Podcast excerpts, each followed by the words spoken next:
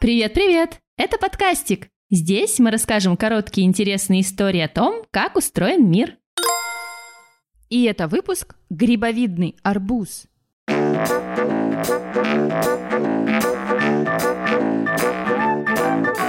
Фиолетовый картофель, тамтата, плум-кот, грейпфрут, гигантская тыква, золотая свекла – всех этих фруктов, ягод и овощей не существовало, пока их не придумал и не создал человек.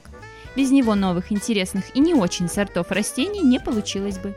Но зачем нам смесь яблока и винограда или лимона и дыни? А главное, как ученые-агрономы выводят новые сорта?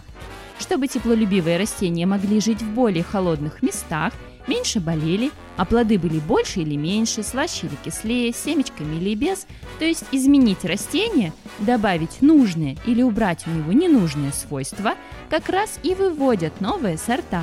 Вывести новый сорт не так просто и есть несколько вариантов. Например, искусственный отбор. В этом случае на грядке с клубникой, например, выделяют кустики самыми крупными и сладкими ягодами, берут у них семена или отростки и снова сажают. В новом урожае снова отбирают лучшие кустики и так несколько раз.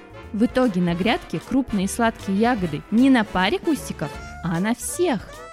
Как еще можно вырастить виноградное яблоко или лимонную дыню? Слушайте в нашем выпуске на Бусти. Ссылка в описании этого выпуска.